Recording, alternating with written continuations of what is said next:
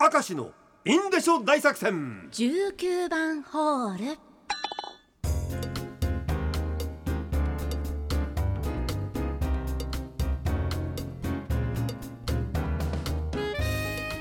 さあ19番ホール参りましょう、はい。七重町ラジオネームマドネ今母にうちの独特の料理の掟みたいのあるかなと聞いたら、うん。母はこう言いました。それはね名前が付けられない料理を作ることと大威張りで言われました。まあ確かにねお母さん今日の夕食何？と聞くと、うーんこれなんだろうね。おいおいおいおいおい。何が入ってる？うまいんだろうねきっとね。あそうなんでしょうね。もうあるものでちゃちゃっと作っちゃう人なんでしょ？だからある意味で家庭料理の才能が終わりなんでうん美味しければいいのよだからそう、ラジオネーム牛きゅうり。出てきたものは何でも食え。がルールの我が家でしたが、どうしてもセロリが食べられない私はセロリを食べた直後にリバースすることでセロリ免除の特権を得ました。お前強行突破じゃないか。そんな器用にいけます？なわざとだべそれ本当に。なそれ。ラジオネーム猫の白我が家の食卓の掟。晩ご飯には魚と肉が必ずある。がルールですもうもうこれフランス料理のフルコースっぽいよね。肉メイン魚メインって両方あんで。でもとても緩いんですよ。あの魚物がない時は酒とばでもいいんです。肉がない時はあのおつまみのちっこいカルパスでも OK なんです。すごいな。ハンバーグと酒とばかい。はあ。いいんだそれで面白いな。そうですね。まあ晩酌になっていいよな これな。か逆に。えーラジオネームああでもないこうでもない、えー番組でカレーを箸で食べるお話がありましたね、はい。うちも箸ですよ。えー。ご飯にうまく絡ませればルーだって問題なく食べば食べられます。はなんでカレーなのに箸か。それはカレーに我が家は味噌汁が出てきますから。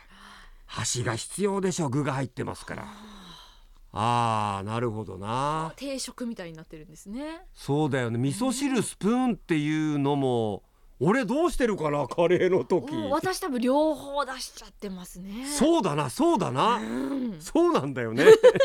なん結論そうだよ。あスプーンと箸両方出せばいいだけじゃねえかって話なんだよそれが、えーお待たせいたしました、えー下北下ネタさん、はいえーこのネタはひょっとしたら19番行きになるかもしれません。本人言いましたからね、はい。その通りにさせておりました。えー私はかねてからトイレであることを試してみたくてついに実行する時が来ました、事の発端はウォシュレットの水圧と己の弁圧が どちらが勝つかということをずっと考えております、はい。えーここまではオンエアいたしました。ね。読みましたね。問題はこっから後です、うん。そしてある日ことも終わり洗い流していた時また便意がやってまいりました。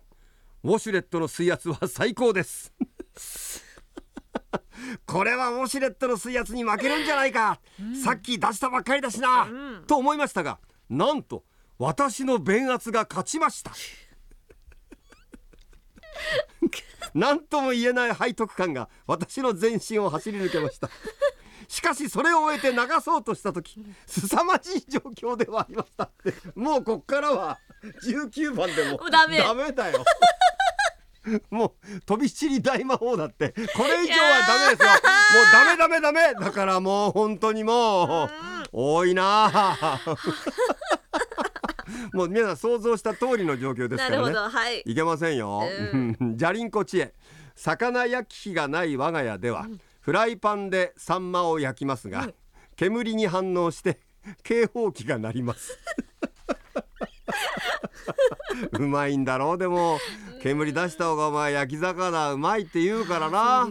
これはそうだよ俺は。函館市トラックドライバー広吉。あ暇な時がありましてね。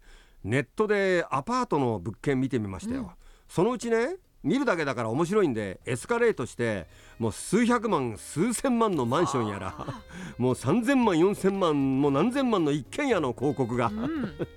なんだか私頭に来たんですよ。